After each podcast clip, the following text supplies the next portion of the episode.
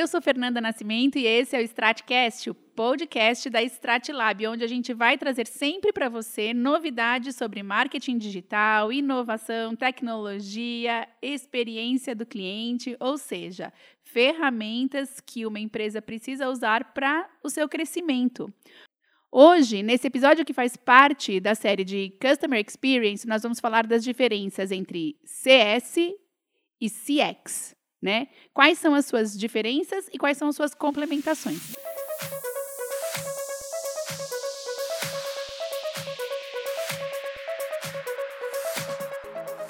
A gente convidou a Mariana Assis, que é Head de Customer Success do LinkedIn. Para quem me conhece e me segue, sabe que o LinkedIn tem uma importância fundamental nesse meu momento de carreira e nesses últimos seis anos. A Mari, além de uma pessoa encantadora, é apaixonada por ajudar seus clientes a alcançar seus objetivos. Contribui ao longo da sua carreira como facilitadora entre equipes de vendas, marketing e técnicos para garantir que as empresas que ela representa gerem valor e sucesso para seus clientes. No LinkedIn, ela trabalha todos os dias para liderar uma equipe que se empenha em gerar sucesso para os seus clientes. Isso significa formar equipes, influenciar habilidades, treinar e orientar as pessoas que trabalham sob a sua gestão. E ela é muito boa nisso, eu posso garantir para vocês. Mari, seja muito bem-vinda. Oi, Fê, obrigada pelo convite. Estou muito feliz de participar dessa série de podcasts sobre Customer Experience com a Stratlab. Vamos lá, estou animada. É, eu também estou muito animada. A gente já teve muitas aventuras, né, Mari, juntas também.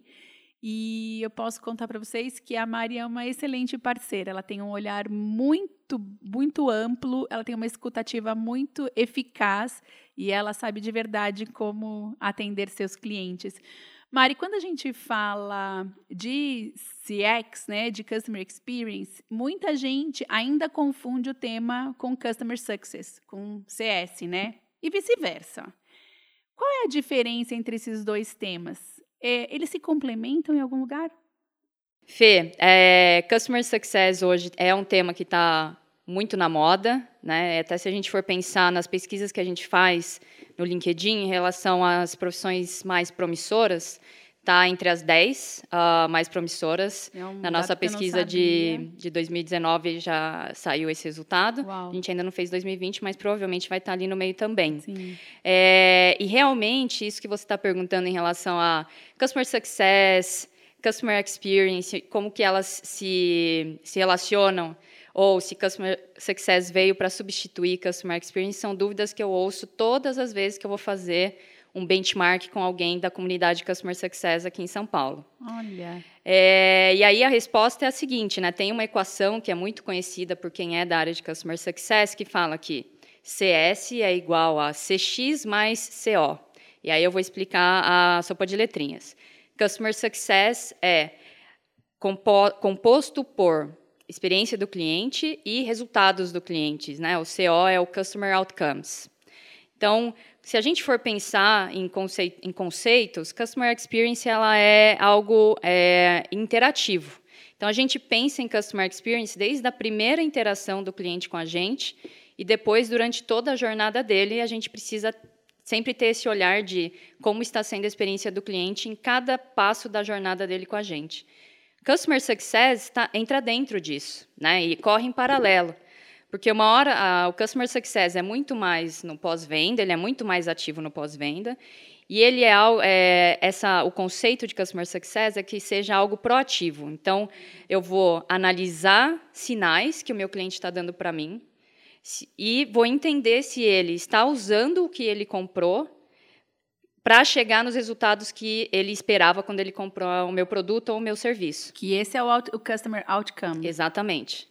Porque não adianta ele comprar e não usar, né? Então eu também não vou conseguir chegar no resultado. Se ele não usou, para que serviu o meu produto? Enfim, não vai ter recompra disso, certo? Exatamente. Então, assim, quando você fala de customer success, é, em primeiro lugar, você precisa entender quando o seu cliente comprou o teu produto, o que, que significa para ele ter sucesso com aquele produto, o que, que ele estava esperando atingir com isso.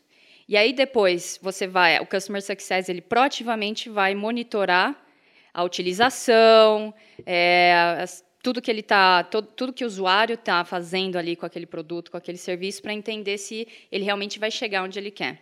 É, se você fosse fazer um paralelo, é, pensa que, por exemplo, a gente tem um, uma pessoa que compra um produto e ela quer correr uma maratona. Então, a experiência dela seria é, como foi a compra, como tem sido a interação dela com a nossa equipe, se ela tem alguma dúvida com quem que ela fala. Né? Então, você vai munir o seu processo para que toda vez que essa pessoa precise acessar o seu serviço ou tirar alguma dúvida, ela tenha uma boa experiência. O Customer Success ele vai começar a olhar, bom, essa pessoa disse que quer correr uma maratona. Ela está indo na academia todos os dias, ela está correndo os 40 quilômetros que ela tem que correr por semana para conseguir chegar lá. E aí eu vou analisando. Se ele não estiver cumprindo com os indicadores que, a, que, def, uhum. que ele definiu no começo, eu vou falar para ele: olha, você me disse que você queria chegar lá. Para você chegar lá, você precisa cumprir uma série de passos aqui antes para você atingir o seu objetivo. Então, o Customer Success vai trabalhar nisso. Fiquei aqui pensando, enquanto você falava, o, da importância do Customer Success, então, para produtos digitais, por exemplo, onde você tem, quando você compra uma licença de software ou uma ferramenta, enfim, que você precisa de renovação, ele é essencial para garantir a segunda compra, né? Porque a primeira compra, ok, a gente compra na empolgação, mas também não é difícil de da gente ler nas pesquisas que é, muitas vezes os produtos digitais eles são adquiridos pelo cliente, mas eles nem são usados, né? Então é, a gente brinca, né? Que é como pagar academia. Eu comprei o produto lá digital, mas eu acabei não usando porque eu esqueci, porque dava trabalho, porque precisava de disciplina e eu não tive. Então o customer success ele entra é, para garantir, eu posso falar que ele vai garantir que, o, que existe o uso desse produto né, da forma adequada para atingir os resultados que, a, que o cliente quer, e aí isso facilita muito a, a minha a recompra, né? Porque a recompra é aí, quando existe a recompra, é aí que está o meu lucro né, no produto digital. Porque eu já gastei, gastei dinheiro para trazer o cliente a primeira vez. Então, na recompra, eu acabo ganhando mais dinheiro, sobra mais dinheiro para a empresa. Tô certa, Mari? É, é, totalmente. Então, quando a gente pensa em Customer Success, é um conceito que nasceu na, na indústria de tecnologia, né? Então, e para produtos que tinham uma, um, um modelo de negócio de assinatura. Porque que, e aí faz total sentido o que você está falando em relação. Eu começo a ganhar dinheiro com o cliente quando ele renova, quando ele compra mais depois que eu já adquiri. Né? A gente tem. Isso, inclusive, é uma, um dos argumentos que a gente usa para justificar uma área de customer success. Por quê? Custa muito mais para você adquirir um novo cliente do que você manter um já existente. E aí acho que até CX entra e usa esse argumento também para se justificar como, como área importante na empresa. Você falou de quando não tem a recompra ou a renovação, é aí que a gente chama de churn? Exatamente, é aí que a gente chama de churn. Tá, cancelo então, churn. É tão, é tão, comum, né, esse termo, mas será que, né, tem muita gente que ainda nem que ainda não sabe o que é churn, então é isso, então. Não, com certeza. Inclusive, essa semana eu postei no, no LinkedIn uma lista de 10 leis de Customer Success e tinha a palavra churn no meio. Para quem é de Customer Success, é super já conhecido, é óbvio. Mas alguém me perguntou nos comentários, você poderia me explicar o que é churn? Então, churn é quando um cliente que fez uma assinatura com você não renova o contrato, ele cancela o seu contrato. Pode ser, em algumas empresas, é antes do término do contrato. Então, ah, vamos dizer que eu fiz uma, um contrato de 12 meses mas eu quero cancelar antes. Isso acontece, ou também posso chegar lá no final e falar, olha, usei aqui, mas não funcionou para mim e vou e não quero mais renovar. Então você tem aí os tipos de churn dependendo do seu modelo de negócio, se é mensal, se é anual. Uau. É, assim, faz todo sentido, né? Engraçado quando a gente vai conhecendo melhor, né, é, a atividade das áreas que se relacionam na empresa, a gente vai conseguindo compreender é, a importância da inter-relação delas. E no final, é, eu acho que tanto o Customer Success quanto o Customer Experience, eles estão envolvidos em todas as partes. A gente até comentou isso quando, quando a gente comenta muito quando a gente fala de recursos humanos, né, interagindo para melhoria da experiência do cliente, tem que ser holístico, né? Se todas as áreas não estão integradas, se a gente não consegue fazer com que elas se conversem e que elas tenham é, pelo menos uma métrica em comum, é, você não consegue realizar nem o Customer Success, nem o Customer Experience. Quando a gente fala de customer success, eu acho que a gente vai muito, me lembra muito essa questão do atendimento ao cliente, né? Então, assim, as áreas de atendimento ao cliente. Eu já fui duas vezes na minha carreira responsável como líder de marketing, responsável pelo atendimento ao cliente, essa parte de ouvidoria tal. Mas eu acredito que as empresas, é, de alguma forma, elas acabaram mudando o nome do atendimento ao cliente para o Customer Success, e, mas não necessariamente elas evoluíram a própria estratégia, né? Os processos. É, eu estou no atendimento, eu estou achando que eu estou fazendo CS, mas eu estou lá no atendimento ao cliente, né? Como eu consigo avaliar se a minha empresa realmente está preocupada com o sucesso desse relacionamento com o cliente e não somente em atender, por exemplo, a legislação, né, o Código de Defesa do Consumidor? É. Fê, aqui você tocou em vários pontos. Né? Acho que o primeiro é quando a gente fala de áreas que são de atendimento ao cliente, que estão se renomeando como área de Customer Success, é, é um movimento que eu até vejo é, bem comum no Brasil, porque há essa confusão do, dos papéis e das responsabilidades de uma experiência do cliente e de sucesso do cliente. É, o, que eu, o que a gente acredita em Customer Success é que essas áreas são complementares. Então, é, não é correto eu chegar e ter uma área de, de atendimento ao cliente e renomear essa área para sucesso do cliente. Porque a área de atendimento, ela é uma área passiva, ela uhum. vai receber Sim. solicitações de algo que já aconteceu. A área de Customer Success, ela olha para o futuro. Então, assim, em um modelo que funciona muito bem, a gente diria que é até uma área preditiva, que a partir dos indicadores que o seu cliente está dando para você, você já consegue prever se ele vai cancelar, se ele vai aumentar o contrato, se ele está tendo sucesso. Então, acho que esse é um primeiro ponto. A gente não deveria renomear áreas sem antes entender se eu estou mudando a forma como a minha equipe trabalha. Super e aí, concordo. né, Uhum. tem que manter. E aí é o que a gente estava, o que a gente já conversou aqui, as duas áreas elas, elas convivem, né? Uhum. Porque o customer success também há um grande erro no mercado às vezes que acontece. Quando, ela, quando as áreas não convivem e você acaba renomeando apenas a área, o CS vira um suporte de luxo. Você vai ouvir bastante esse termo aí no mercado, que é o quê? Como o CS tem uma, uma carteira de clientes, você vai trabalhar a segmentação, você vai dar um número menor de clientes para ele cuidar, porque teoricamente ele deveria olhar proativamente para esses clientes, mas se você não mudou a forma como a sua equipe trabalha, ele vai virar um suporte de luxo, porque ele vai ter menos gente pedindo as coisas para ele, então ele vai conseguir dar mais atenção para chamados de suporte, que não deveria ser isso.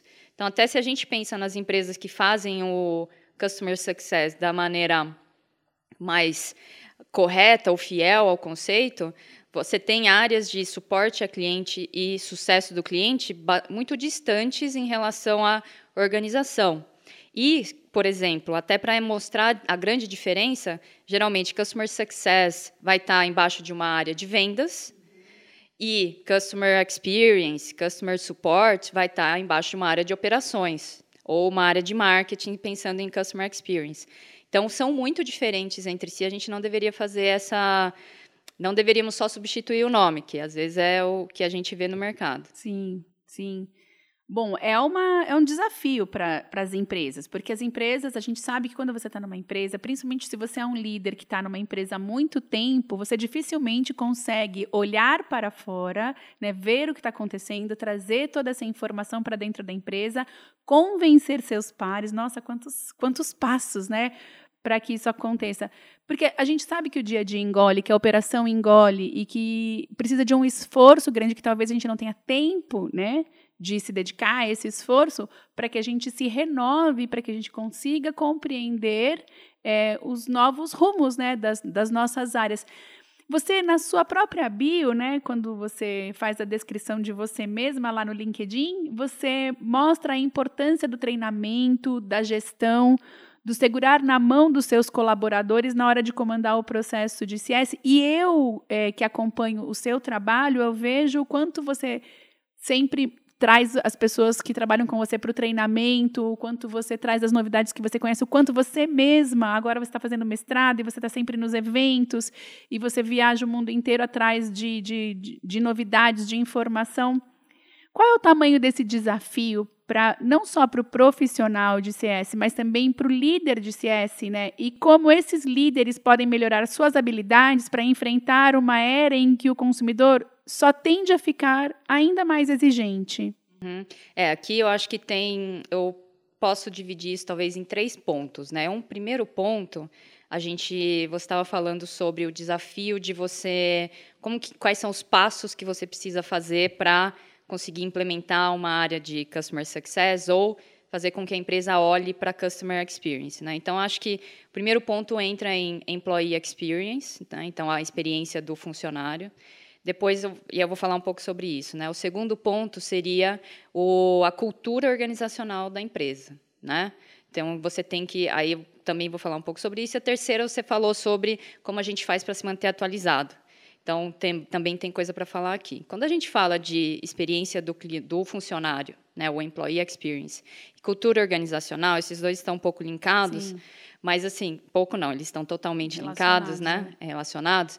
É, se você não tem um funcionário, você não tem lá um colaborador que está se sentindo é, realizado naquilo que ele está fazendo e conectado com o propósito da empresa, qual vai ser o tipo de atendimento que ele vai dar para o seu cliente. Né? Então, isso não é de customer success, isso não é de customer experience, isso é, a partir do momento que você trata bem o seu funcionário, você dá para ele um ambiente corporativo no qual ele se sente motivado, inspirado, ele vai passar isso para o cliente. Uhum. E aí uhum. é um círculo é, virtuoso de eu tenho um funcionário que está feliz, que está. E aí o feliz aqui é muito mais uma realização do que a gente mimar um funcionário, né? Acho que às vezes algumas empresas se confundem, começam a achar que tem que ser feliz. Na verdade, está todo mundo trabalhando para alcançar os objetivos da organização. Então, você precisa fazer com que o seu colaborador se sinta realizado naquilo que ele está fazendo. Ele vai passar isso para o trabalho dele, e aí ele passa isso para o cliente. E a partir do momento que você tem um cliente que sente esse, essa genuinidade né, do, do, do atendimento que ele está recebendo da empresa, esse cliente ele vai não só estar feliz também, como ele vai ter sucesso com a ferramenta, porque ele vai acreditar naquilo que ele comprou e vai te trazer indicações, etc. Então você fecha o ciclo, né? Então, primeiro ponto seria esse. Segundo ponto, cultura organizacional tem a ver com, com certeza, é a base para você dar uma boa experiência para o seu funcionário. E, quando a gente está falando do, do, da nossa era e do consumidor exigente, as empresas que não criarem uma cultura organizacional que, te, que esteja centrada no cliente, elas em algum momento vão morrer. Isso é fato. Então, hoje em dia, se você é, dá uma procurada rápida na internet, procura cartas de acionistas para o Bezos da, da Amazon, né, o CEO da Amazon, o que, que eles estão falando? Eles estão pedindo para ele focar no cliente. Eles estão falando com ele sobre isso. Eles não estão falando mais eh, sobre lucro, sobre vendas, porque eles sabem que se você foca no cliente, isso vai vir por consequência. Então, as empresas que querem trabalhar com customer experience, com customer success, têm que mudar o mindset da organização. E isso vem top-down, isso vem lá de cima do nível executivo e vai cascateando para todos os níveis da organização. Se você não tiver um corpo executivo, um corpo diretivo convencido de que esse é o caminho, nem começa, porque uhum. não vai assim, não vai dar certo. E aí eu ouço muita gente da comunidade Customer Success vindo perguntar para a gente, ai, como que eu convenço o meu CEO a ter uma a ter uma área de Customer Success? Porque ele não acredita nisso. Eu falo, bom, se ele não acredita nisso, Acho que, na verdade, eu não perderia meu tempo tentando é. convencê-lo. Talvez não sei nem se essa empresa porque é a ele precisa... que eu gostaria de estar. Né? Exatamente, né? porque se ele não está acreditando nisso, por que, que a sua área existe? O que, que aconteceu para ela existir? Né? Então, assim, tem, lógico, tem muita gente que está tendo que fazer esse trabalho, mas é muito mais difícil você fazer de baixo para cima do que o contrário. Uhum. Né? E aí, quando a gente fala do último ponto, que é como a gente faz para se atualizar, é, essa semana mesmo eu li um artigo que falava sobre quantas horas o Bill Gates, o Obama é, estudam ou, né, vamos dizer, aprendem por semana. E aí esses caras leem pelo menos alguns livros por semana, né? Eles estão ali. Aí a recomendação do artigo era que você deveria estudar ou aprender algo pelo menos cinco horas por semana. Então, realmente, a gente está numa, numa época que a gente precisa investir em aprendizado. Porque o que eu faço hoje, a profissão que eu tenho hoje, ela pode não existir daqui cinco anos, e eu vou ter que aprender uma nova profissão. Então, se eu já estiver nesse ritmo de aprender, de acompanhar, acompanhar a evolução das profissões do mercado, a hora que chegar essa nova profissão, eu já vou estar preparado para ela. Quem não faz isso vai ficar cada vez mais na periferia do mercado de trabalho e, com certeza, aí, quando a gente fala de inteligência artificial, quando a gente fala de postos de trabalho que estão sumindo, sim, quem não se atualizar vai acabar sumindo, como não vai ter mais a profissão dele daqui a um tempo. Então, acho que isso é super importante, por isso que eu coloco no meu perfil é, do LinkedIn sobre como eu foco em não só o meu próprio aprendizado, mas como eu também inspiro a minha equipe para que eles estejam em constante evolução, buscando sempre conteúdo. No LinkedIn, a gente tem uma plataforma de aprendizado virtual, que é o LinkedIn Learning. A gente tem diversos cursos lá. Então, por exemplo, eu consigo indicar para eles quais são os cursos que eu acho que eles deveriam fazer. A empresa também cria learning paths, né, que são os caminhos de conhecimento para a gente aprender durante a cada semana, me, coloca coloca metas, né? Então, ah, aprenda 15 minutos por semana pelo menos, né? É, e eu acho que quem quiser estar aí atualizado e com chances de continuar no mercado de trabalho tem que investir nisso. E todo mundo que tem o plano premium do LinkedIn acessa o LinkedIn Learning. Todo mundo que tem o, o plano premium consegue acessar o LinkedIn Learning. Toda a base de cursos que a gente tem é, tem bastante conteúdo lá. Bastante. Tecnologia, tem CX, tem CS, tem tudo. É, tem, tem tudo que você imaginar. Outro dia eu achei um curso para como você utilizar melhor a GoPro. Aí era para um mais pessoal do que Foi bem profissional. Antes das férias, assim. Exatamente. eu ia tirar férias, falei, vamos lá, vamos aprender um pouquinho mais. Sensacional, Mari. Mari, nossa, eu sei que também é clichê e eu já falei isso algumas vezes nesses episódios, mas assim, a gente queria ter muito mais tempo para conversar e eu acho que a gente vai ter muito em breve outra oportunidade de trazer um novo tema. Quem sabe a gente vem para falar até de LinkedIn, né, Mari? Aqui. É, por que não, né? Por que não? É, eu queria, eu só tenho a te agradecer. Eu sempre aprendo muito com você, já falei várias vezes também, e eu acho que esse seu olhar para o cliente e essa sua escuta sempre aguçada para entender o que o cliente quer, né? Sob o ponto de vista dele, não sob, sob o seu ou sob o da sua corporação, eles são uma das maiores riquezas que eu tenho aprendido com você. Obrigada por estar aqui com a gente. Obrigada, Fê, obrigada pela oportunidade. Eu também aprendo muito com você desde eu acho que desde que a gente se conheceu pelos aí pelos caminhos da, do, do, trabalho, etc. A gente eu consegui aprender principalmente essa acho que como a gente se posiciona, como a gente consegue é, vender aquilo que a gente faz, né? Porque até estamos na Semana da Mulher, né? É verdade. É, a, a, gente tem, a, nós como mulheres temos às vezes essa dificuldade de assumir o crédito de algo que a gente fez ou de saber vender aquele trabalho muito bom que a gente fez. E acho que isso é uma das coisas que eu aprendo muito com você. Então, ah, obrigada, obrigada, também Mari. pelo convite. Ah, fiquei feliz agora, mais ainda. Obrigada. É, só vou fazer um, um parênteses, assim, que é, é, foi uma coisa que a gente até comentou também hoje aqui durante as gravações, que a gente tem esse dia exatamente para a gente lembrar o quanto a gente ainda precisa de equidade, não porque a gente, porque não é para ter um espaço a mais para a mulher, é para ter um espaço igual, porque a, a, diversidade ela traz melhores resultados, 20%, as, as empresas que, que têm mulheres como líderes, elas tendem a ter um resultado 20% melhor, e a gente só tem, segundo a ONU, a gente só tem no Brasil é, 3% de mulheres ocupando cargos de alta liderança. Então, essa diversidade ela é importante. E, no entanto, estava super incomodada comentando aqui o quanto eu vi ontem, durante as comemorações do Dia das Mulheres nas empresas, ainda o clichê bombom, flor e maquiagem como presente, né? E não é isso.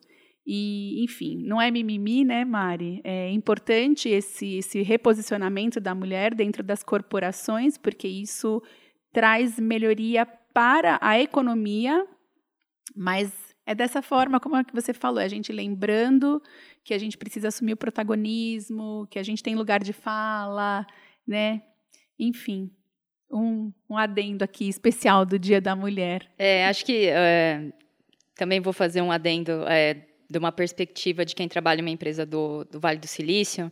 É, o LinkedIn, por exemplo, você estava falando dos presentes, né? O LinkedIn, ao invés dele dar presente, etc., a gente teve uma série de eventos essa semana focados nas dificuldades que as mulheres têm no mercado corporativo. Então, a gente teve palestras, sobre síndrome da impostora, por exemplo. A gente teve é, diversos posts da, das nossas líderes é, mulheres dentro do LinkedIn compartilhando a história delas, compartilhando é, coisas que elas aprenderam com outras mulheres. Então, é, é muito importante, eu acho que eu, eu te fiz um outro podcast essa semana sobre o Dia da Mulher, e acho que uma coisa que ficou para mim é a gente precisa, nós mulheres precisamos nos ajudar dentro do mercado corporativo, né?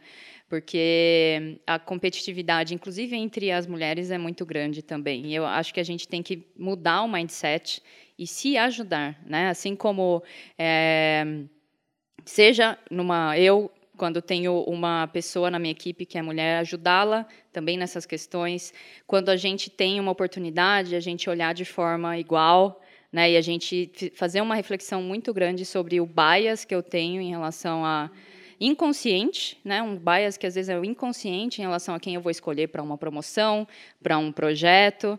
Então acho que a gente, a mensagem que eu gostaria de deixar aqui também é que a gente dê as mãos e se ajude também né? nessa evolução de para chegar numa equidade maior do mercado, né? E isso é CX, né? Porque a gente sabe que isso promove uma melhor experiência para o cliente no final das contas e que os clientes também estão olhando para o quanto as empresas estão é, observando, avaliando, analisando, implementando todas essas questões de sustentabilidade, diversidade. A gente quer um mundo melhor, né?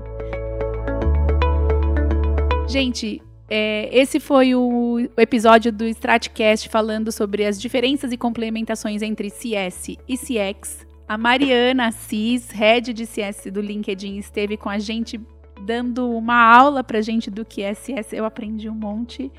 Estou é, muito feliz que a gente está percorrendo essa trilha de mostrar como o CX, né, ele pode, ele, ele é, permeia uma empresa sob diferentes pontos de vista e eu quero que você continue com a gente. A gente se encontra no próximo episódio.